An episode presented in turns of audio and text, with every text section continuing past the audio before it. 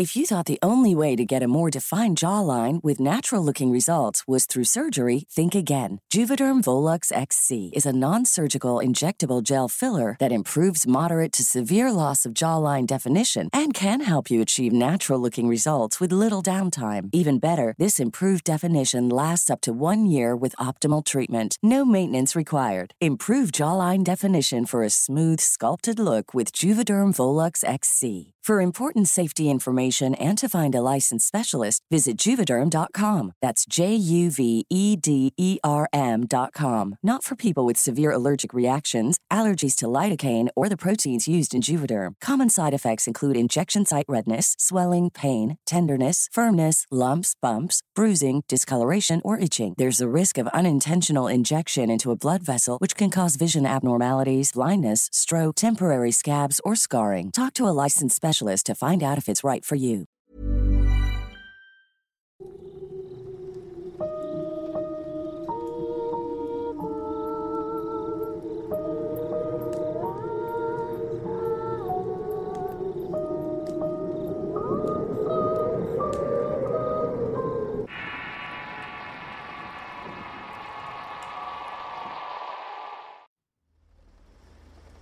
Me llamo José y vivo en un pueblito de Guadalajara llamado San Sebastián el Grande. Está ubicado en el municipio de Tlajumulco, las faldas del Cerro de la Cruz. Desde muy chico me ha llamado mucho la atención todo lo relacionado con el tema paranormal. Por lo que voy a relatar la parte oscura de mi vida y cómo es que pude lograr superarla. Cuando tenía 18 años yo no era lo que se dice una buena persona. Fumaba, bebía mucho alcohol y también abusaba de las drogas. Estaba involucrado con una pandilla, por lo que siempre estaba ocasionando problemas y relajos en la colonia en donde vivía para aquel momento. Lamento comentarlo, pero era lo que se dice un pandillero. Mis compañeros de fechorías y yo acostumbrábamos a reunirnos en la oscuridad del cerro y las parcelas que rodeaban el pequeño pueblo ya que obviamente en muchas ocasiones éramos asediados por el hostigamiento de las autoridades. Fue justo para aquel tiempo en que me junté con una mujer, la que actualmente es mi esposa. Cuando teníamos uno o dos meses de estar viviendo juntos, nuestra relación comenzó a ir muy mal. Todo el tiempo estábamos discutiendo y ambos de verdad nos la pasábamos muy mal. Mientras yo seguía comportándome como un adolescente estúpido, ella estaba esperando nuestra linda y hermosa bebé. Me sentí acorralado en una vida que no quería vivir. Yo solo quería estar con mis amigos y ya quería formar un hogar.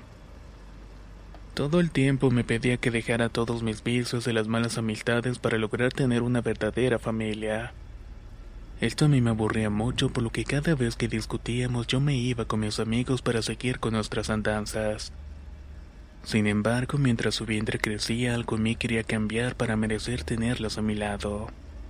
Antes de que naciera mi niña, ya tenía un tiempo luchando con mi problema de adicciones. Pero un día recaí por una de nuestras eternas discusiones. En ese momento sentía que ella no comprendía lo mal que yo me sentía cuando no estaba en mis cinco sentidos. Ese día salí de la casa muy molesto y triste. Me sentí impotente por querer hacer algo y no poder cumplir lo que le había prometido. Recuerdo haber caminado durante al menos unos 30 minutos hacia una parcela que solía frecuentar con mis amigos. Me gustaba ir a ese sitio en particular porque es un lugar muy solitario, lleno de maleza pero con uno que otro árbol. También había un estanque, una casa en ruinas y varios caminos para subir al cerro. Cuando llegué al lugar eran como las 2 de la mañana. Mientras caminaba iba preparando el cigarrillo que me iba a fumar. Con eso podría relajarme, contemplar las estrellas analizar todo lo que estaba pasando en mi desordenada vida. Lo primero que hice fue decidir bajo cuál de los pocos árboles me iba a sentar, y decidí hacerlo en el más grande y poblado, el mismo que tenía las raíces más grandes de todos los que había en el lugar. Luego de ponerme cómodo, encendí el cigarrillo y comencé a perderme mis pensamientos. Cuando habían pasado unos 10 o 15 minutos, otro de los árboles que estaban como 6 metros donde yo estaba comenzó a agitarse. Lo hacía de una manera muy brusca, tal y como si un animal muy grande o una enorme bestia estuviera andando entre sus ramas, moviéndose por todo el árbol, hasta que llegó un momento en que se quedó postrado en una de las ramas que daba hacia donde yo me encontraba. Si alguien me hubiera preguntado en ese momento si tenía miedo, probablemente le hubiera respondido que no. Más que miedo, lo que me causaba era muchísima curiosidad y asombro de mirar aquello, y de no saber de lo que se trataba o de encontrarle una explicación lógica. Era un enorme bulto negro que estaba observándome, pero aunque no podía ver sus facciones ni sus ojos, algo en mí me decía que debía huir, ya que esa cosa gigante me estaba acechando para atacarme. Tratando de adivinar de qué se trataba y por ser algo escéptico, me dije a mí mismo que de seguro era otro que anda igual que yo, más loco, y que seguramente quería buscar pelea. Tomé una piedra que estaba al lado de los otros árboles en donde yo estaba, previniendo que el otro se pasaría de listo y esperé para ver su reacción. Pasaron unos dos o tres minutos mientras yo seguía de pie mirándolo, tratando de hallarle algo de forma a esa cosa. De repente me volvió a ocurrir aquella extraña sensación de intranquilidad. Era algo que aún no puedo explicarme claramente pero muchos me dicen que era como un presentimiento de que aquello era algo malo. En aquel mismo instante esa cosa se comenzó a agitar sobre la rama. Era como si estuviera retándome que le lanzara la piedra que aún tenía en mi mano. Fue allí cuando le hablé. Le dije que yo no iba a pelear con él y comencé a retirarme lentamente del sitio sin darle la espalda. Estaba alerta por si aquello me atacaba.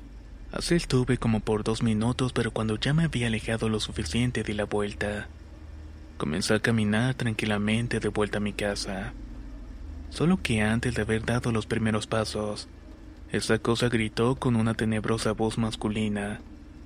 Comencé a correr con toda la fuerza que me permitieron mis piernas. Lo último que alcancé a escuchar fue un nombre que jamás en mi vida había escuchado. Era tan raro el nombre que aún he intentado infinitas veces y aún no lo he podido recordar. Lo que sí me acuerdo es como si hubiera acabado de suceder. Fue la cantidad de neblina espesa que en cuestión de segundos comenzó a salir por todas partes. Aún no podía ver absolutamente nada. Nunca dejé de correr y escuchaba el ladrido desenfrenado de una jauría. Los aullidos que producía la manada se colaban en mis huesos y me produjeron un frío que puedo asegurar que nunca había sentido. Cuando logré llegar a mi casa, corrí a mi cama a abrazar a mi esposa y me quedé profundamente dormido. Al despertar al día siguiente le platiqué lo que me había ocurrido. Seguro estabas bien borracho. Fue lo que me dijo. No quise discutir más con ella y para su sorpresa le di la razón. Aunque yo sé que todo fue real y no una alucinación. Esa experiencia es una de las que jamás en mi vida voy a poder olvidar. Hoy en día tengo 26 años, dos hijos y me casé con mi mujer. Ya no tomo ni fumo y mucho menos consumo sustancias. Ahora soy muy creyente de Dios. Y todo porque sé que existen cosas como la que me tocó mirar en aquella ocasión.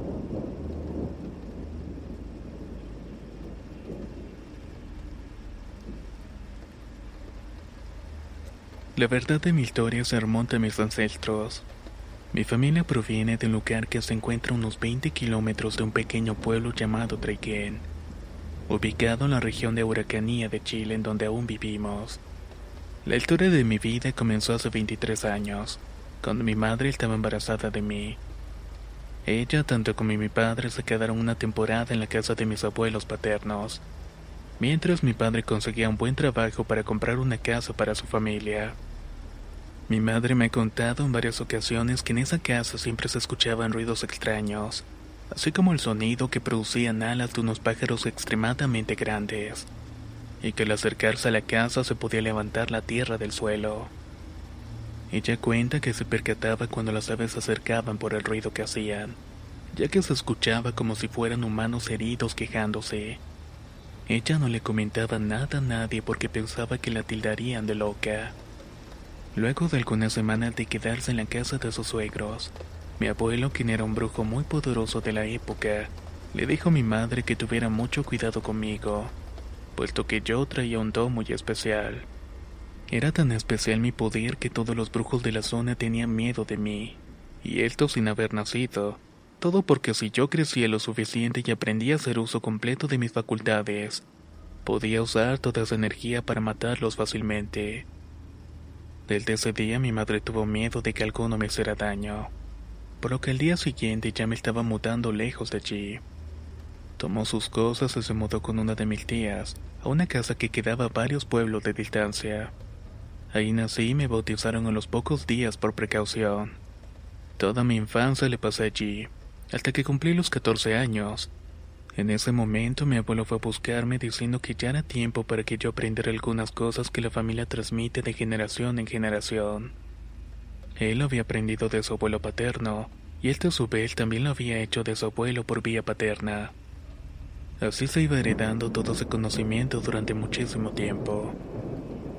Mis padres no pusieron objeción a mi deseo de aprender y de vivir con mis abuelos. Sabían que era alguien especial ya que en la casa donde vivíamos siempre veía sombras o escuchaba las voces del señor allá de edad, quienes me susurraban al oído que me fuera con ellas. Viviendo con mis abuelos, él comenzó a enseñarme varias cosas muy interesantes, como hacer varios tipos de pociones, algunos rituales de magia pero lo que más me gustaba era el poder de cada hombre de mi familia tenía para poder transformarse en un animal. Cuando ya tenía algo de experiencia y dejaba mi forma humana, mi abuelo y yo nos convertíamos en un tipo de perro gigante. Cuando yo me paraba en dos patas fácilmente pasaba los dos metros de altura, aunque mi abuelo medía un poco más. Pero había algo que no era de mi gusto. Cada cierto tiempo para mantenernos fuertes debíamos beber la sangre de un bebé. Mientras menos tiempo de nacido tuviera era mejor ya que así obtendríamos más poder. Eso no era algo que a mi abuelo, a mi padre o a mí nos agradara mucho. No éramos de los que nos gustara andar secuestrando a los hijos de los vecinos para beber su sangre. Por lo que en cambio íbamos en búsqueda de brujas. Las terminábamos cazando y las comíamos. Todo eso para nosotros era normal hasta que en una oportunidad nos encontramos con un brujo mucho más poderoso que cualquier otro con el que nos habíamos topado. Recuerdo muy bien aquel momento, ya que nos había pillado por sorpresa. Fue la primera y la última vez que había asustado a mi abuelo. Sin saberlo habíamos entrado directamente en el lugar donde vivía y nos atacó. El primero que alcanzó fue mi abuelo. Lo mató al instante cortándole su cabeza y aunque yo corría a duras penas pude contarlo. Aunque al final acabé con él, el poderoso brujo me dejó gravemente herido. Tenía uno de mis brazos destrozado, un tobillo fracturado y la mitad de mi cuerpo quemado. Pero lo peor es que ya no tenía a mi querido abuelo conmigo. Luego de enterrarlo y pasar algunos meses intenté llevar una vida normal, sin recordar quién era realmente, cuál era mi naturaleza y dejando atrás todos mis poderes. Hasta el día de hoy que no los he vuelto a usar. Actualmente estudio en la universidad y estoy por graduarme. Ocasionalmente recuerdo mi pasado y me provoca seguir dando paseos como Nahual. Pero en ese momento también recuerdo a mi abuelo. Ahí dejo mejor la idea y sigo estudiando.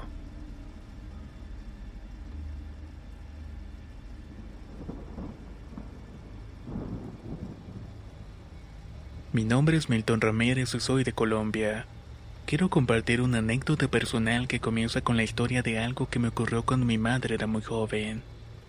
Ella es de la zona rural de su municipio, de un pequeño pueblo del departamento de Boyacá. Cuando ella tenía 14 años había una señora que vivía por el sector. Compartía un pequeño rancho con su hijo de 40 años aproximadamente. Pero nadie del pueblo les hablaba y tampoco les gustaba acercarse mucho a los alrededores de la casa. Todo esto se debía a que la anciana tenía fama de ser bruja. Además su hijo era un desgraciado que se aprovechaba del miedo que provocaba su madre para hacer sus maldades en el pueblo. Incluso llegó a terminar con la vida de varias personas, solamente porque quiso hacerlo, por pura diversión y nada más. En una oportunidad las autoridades intentaron arrestarlo, pero el hombre sacó su machete e intentó atacar a los policías. Sin embargo, de inmediato los policías lo abatieron. Este hecho ocurrió al frente de muchas personas de la comunidad, por lo que al verlo tendido en el piso muerto frente a la casa de su madre, los habitantes del pueblo tomaron el cuerpo y se vengaron de todas sus fechorías. Lo hicieron de la forma más cruel e inhumana. Tomaron el cuerpo y lo amarraron de los pies con el extremo de una cuerda, mientras que el otro extremo lo amarraron a una mula. Durante todo el día lo arrastraron por el pueblo y dieron varias vueltas gritando que por fin había muerto. Muchos salieron de sus casas para aplaudir, muchos otros salieron a celebrar y muchos otros se unieron a la macabra procesión. Todos gritaban que ya debía estar ardiendo en el infierno el lugar donde nunca debió haber salido. Al llegar la noche lo enterraron en el potrero de la casa en la que vivía con su madre. Ella ni siquiera se asomó, nadie la vio llorar y tampoco nadie la consoló. Aunque los más atrevidos decían que ella no debía estar sufriendo, ya que al cabo no era humana. Al cabo de unos cinco años los vecinos más cercanos a ella notaron que sus perros aullaban y ladraban por todos lados.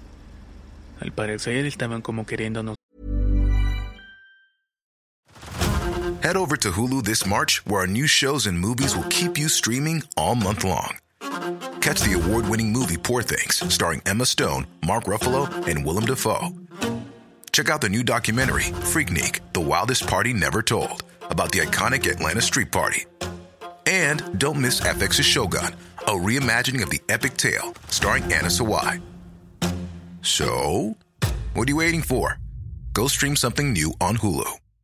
How would you like to look five years younger? In a clinical study, people that had volume added with Juvederm Voluma XC in the cheeks perceived themselves as looking five years younger at six months after treatment. Look younger, feel like you. Add volume for lift and contour in the cheeks with Juvederm Voluma XC. Reverse signs of aging by adding volume to smooth laugh lines with Juvederm Volure XC. For important safety information and to find a licensed specialist, visit juvederm.com. That's J U V E D E R M.com. Not for people with severe allergic reactions, allergies to lidocaine, or the proteins used in Juvederm. Common side effects include injection site redness, swelling, pain, tenderness, firmness, lumps, bumps, bruising, discoloration, or itching. There's a risk of unintentional injection into a blood vessel, which can cause vision abnormalities, blindness, stroke, temporary scabs, or scarring. Talk to a licensed specialist to find out if it's right for you.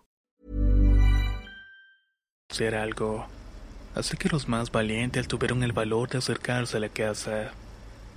Todos esperaban ansiosos una sola cosa. Todos la imaginaban muerta y así sucedió.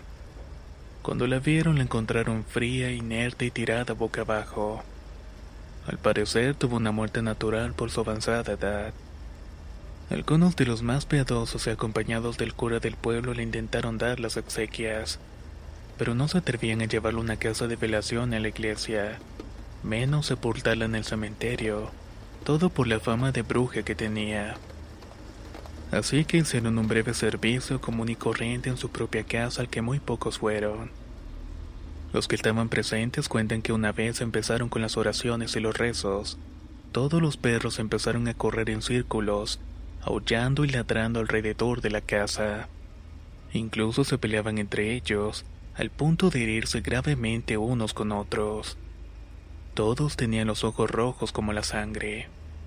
El ambiente se puso muy pesado y no pudieron continuar con las oraciones, ya que llegó un momento en que en el que dentro del ataúd escucharon dos patadas y el ruido como si alguien estuviera arañando por dentro. Varios salieron corriendo y solamente quedaron cinco personas. Entre ellos estaba mi abuelo. Fueron los más valientes del pueblo, ya que ellos le dieron sepultura en el mismo terreno donde estaba enterrado su hijo. Sobre su tumba pusieron una piedra con su nombre simulando una lápida. En menos de un año, estos cinco valientes habían fallecido, todos de horribles formas, y tristemente mi abuelo también lo hizo. Pero eso es tema de otra historia. Cuando yo cumplí 19 años, mi madre me llevó a su pueblo natal y nos quedamos varios días en la casa rural donde ella creció. Al día siguiente de haber llegado, le pregunté cuál era la casa de la supuesta bruja que me había contado. Para mi sorpresa, ella me respondió que no debía ir a donde no me habían llamado, que eso era como si estuviera buscando un mal para mi cuerpo. Como mi mamá no me dijo cuál era la casa, yo estaba tan intrigado. Le pregunté a una prima de ella, quien también había vivido en ese sector para la época. Ella sí me indicó cómo llegar, pero me advirtió que de cierto árbol de plátano que había allí no debía pasar.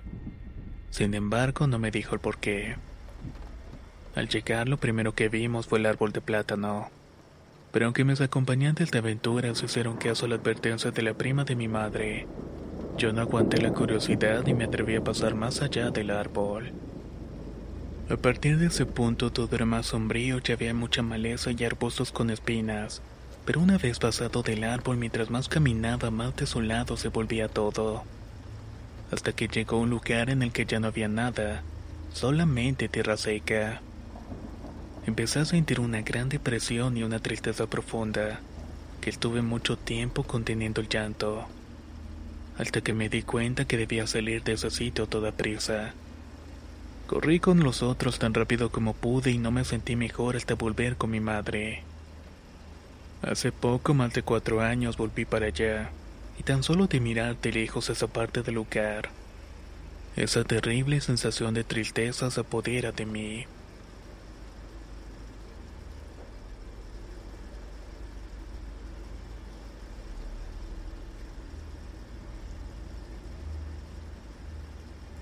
Aquí en Costa Rica, donde vivo desde hace mucho tiempo, se cuentan cientos de historias acerca de unas brujas muy particulares.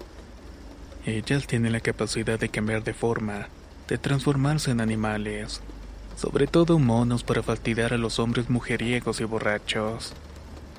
Yo tengo un primo llamado Joseph y él es uno de esos hombres que cumple con todas las características para ser molestado por este tipo de brujas tan peculiares. Es muy mujeriego y siempre anda tomando. Él siempre ha vivido en la ciudad capital de mi país, pero siempre viene al pueblo para visitar a la abuela. Así como él, todos mis primos y tíos vienen para las fechas importantes para disfrutar con la familia. Todos los diciembre las pasamos juntos. Sin embargo, mis tíos siempre se regresan a principios de enero para sus casas, mientras que todos los primos solemos quedarnos unos pocos días más. Durante un mes de enero, cuando ya se habían marchado nuestros padres, todos mis primos, mi hermana y yo nos quedamos despiertos hasta bien tarde conversando. Resulta que esa noche mi hermana y yo decidimos irnos a dormir al cuarto donde descansaba mi abuela. Serían alrededor de las 11 de la noche cuando estábamos atravesando el corredor de la casa, cuando de repente ambos comenzamos a sentir un frío que nos hizo temblar. Eso nos hizo recordar lo que hacía mucho tiempo estaba contando Joseph acerca de una vieja bruja que lo había estado molestando. Pero ninguno de nosotros le había creído, y todos nos burlamos de él durante un buen rato. Como nuestra abuela dormía en la parte más vieja de la casa, teníamos que caminar por un corredor muy largo para llegar hasta su habitación. Así que por miedo aceleramos el paso para tratar de llegar más rápido y sentirnos más seguros con ella. Durante esa noche, a pesar de que estábamos en la compañía de nuestra abuela, sentíamos que algo muy pesado se tumbaba sobre el techo, y luego comenzaba a correr por todo ese espacio. Lo extraño es que mi abuela no se despertaba por nada del mundo, ni siquiera con todo ese alboroto que duró toda la noche. Y no solamente se escuchaban ruidos en el techo, también se sentían golpes en las viejas paredes de madera. De pronto escuchamos que la puerta de la habitación se abrió de par en par. Mi hermana y yo gritamos pensando que la bruja que molestaba a nuestro primo había venido por nosotros. De inmediato nos dimos cuenta que había sido una tía, la única que vivía con mi abuela en aquel tiempo. Así que nos tranquilizamos. Sin embargo, eso fue por muy poco tiempo, ya que ella nos dijo que tenemos que salir del cuarto de inmediato e ir con nuestros primos para la parte nueva de la casa. Esta casa no está hecha con madera sino con cemento, así que era mucho más protegida que en donde estábamos. Mi tía como pudo logró despertar a mi abuela, salimos los cuatro juntos hasta donde estaba el resto de la familia. Ellos habían escuchado lo mismo que nosotros, pero desde donde estaban habían visto de qué se trataba. Eran un par de viejas gordas y feas con trapos negros como vestidos. Eran un par de brujas que querían llevarnos con ellas. Al poco rato, cuando estábamos rezando todos juntos en la sala de la nueva casa, no se volvieron a escuchar más ruidos raros, y dos enormes luces salieron volando hacia otra casa del vecindario. Tal parece que todavía quedado en calma. No podíamos estar más equivocados.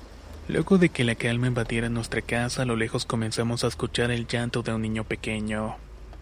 Era un recién nacido, el nieto de una vecina amiga de mi abuela. Lo único que se escuchaba era el llanto del bebé unas casas más abajo, pero nadie lo ayudaba a calmarse. Todos escuchábamos atentamente y teníamos ganas de ir en su ayuda. Sin embargo, el niño no siguió llorando y todo volvió a quedar en calma de nuevo. A los pocos minutos el perro de mi tía empezó a ladrar muy fuerte hacia un árbol de almendro que está enfrente de la casa. Fue aterrador ver que aun cuando no había nada de brisa, el árbol se empezó a sacudir horriblemente de un lado hacia otro, por lo que pensábamos que el tronco se podía partir. Simultáneamente escuchamos unas risas horribles. En ese momento todos estábamos aterrados. La imagen que vimos jamás la podremos olvidar. Era una bruja que agarraba por un pie el cuerpo del nieto de la vecina. Estábamos todos de pie en la puerta de la casa sin saber qué hacer mientras la bruja se reía de una forma macabra y escandalosa. Fue Joseph quien nos convenció de volver a entrar a la casa y llamar a la policía. Yo me quedé parado en la puerta un poco congelado pero impresionado. Además porque no podía dejar de ver esa escena tan grotesca pero mi tía me obligó a ir a la sala con el resto de mis primos. Esa noche dormiríamos todos juntos en las colchonetas que estaban preparando mi abuela con mi hermana y mis primas. Al poco rato ya todos estábamos por dormir. Algunos muy asustados todavía, sin embargo, como estábamos juntos, nos dábamos valor unos con otros. Por lo menos no estábamos solos. Cuando mi tía apagó la luz, la policía y los vecinos habían llegado. Ese momento fue uno de los más tristes de mi vida. Me acosté muy asustado y comenzaron a escucharse nuevamente los ruidos extraños. Esta vez era en la cocina. Sonaban los vasos, los platos y de repente, por una pequeña rendija de la puerta entró algo. Todavía creo que era un puño de tierra y de hojas que me cayeron en la cabeza. En ese momento escuché una gruesa voz que me decía, Eres el próximo. Creí que era el mismo diablo que me estaba hablando al oído. Esa noche tuve muchas pesadillas de cómo el diablo me llevaba. En una de tantas que me desperté vi a mi abuela rezando a mi lado, y al verme despierto me dijo que no me preocupara. Nadie me iba a hacer daño mientras que ella siguiera con vida. Ese mismo año ella falleció. Y aunque mi casa está a medio kilómetro de la casa de mi difunta abuela, Aún no he tenido el valor de regresar para allá.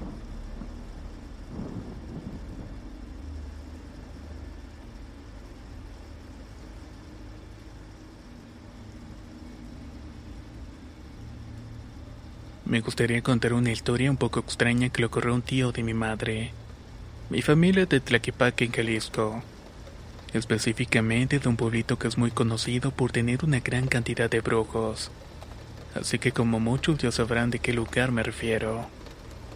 Particularmente yo no creo en este tipo de cosas, pero como es una historia que suele contar mi madre y veo que al hacerlo siempre se le eriza la piel y se ve muy nerviosa y asustada, pues no creo que sea una simple mentira.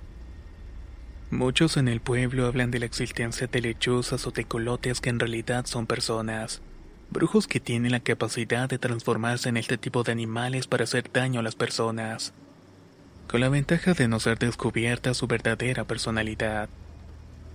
La historia ocurre cuando mi madre tenía aproximadamente unos 14 años. Para aquel momento ella vivía con su madre y con uno de sus tíos, el cual era hermano de mi abuela, un hombre conocido en el pueblo porque se dedicaba a hacer limpias y todo ese tipo de cosas. Resulta que un día el tío de mi madre se fue de paseo a conocer un lugar que se encuentra relativamente cerca de Tlaquepaque. El sitio era conocido como Ciudad Guzmán.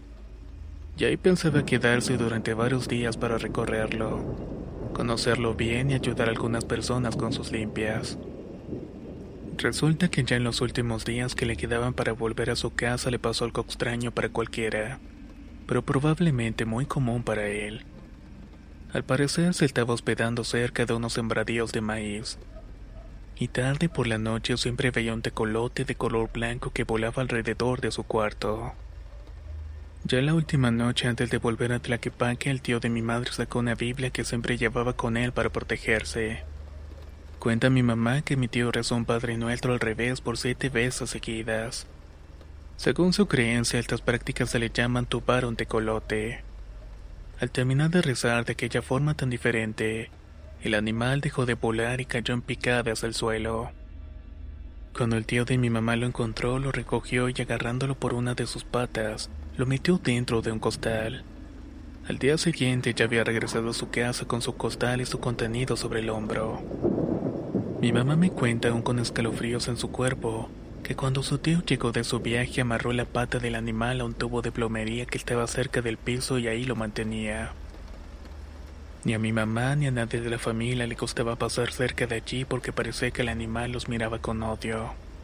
Además de sentir un ambiente pesado y con un fétido dolor que no se quitaba con nada. Para aquella época en casa tanto de mi madre como el resto de la familia vendían refrescos en bolsa y popotes. Ella recuerda que su tío le daba de sus refrescos al animal.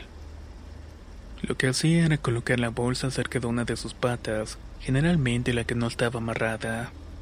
Luego lo sorbía con el popote tal y como si fuera un ser humano. Además también le daba carne seca y otros alimentos que nadie le daría a un ave de este tipo. Un día llegaron unas personas a tocar la puerta y mi abuela y su tío salieron a ver de quién se trataba. Eran unas personas que estaban llegando de Ciudad Guzmán y que estaban preguntando por un señor con un nombre muy extraño. El tío de mi abuela les comentó que ahí no vivía ninguna persona llamada de esa forma. Y cuando estaba por cerrar la puerta, estas personas se metieron a la casa de forma violenta. Cuando ya estaban adentro le dijeron que ellos sabían que él tenía a su familiar, ya que era el tecolote que se había traído de su pueblo no costal. Sin saber cómo disculparse, el tío de mi madre de inmediato desamarró el tecolote, lo entregó a sus familiares y ellos se fueron.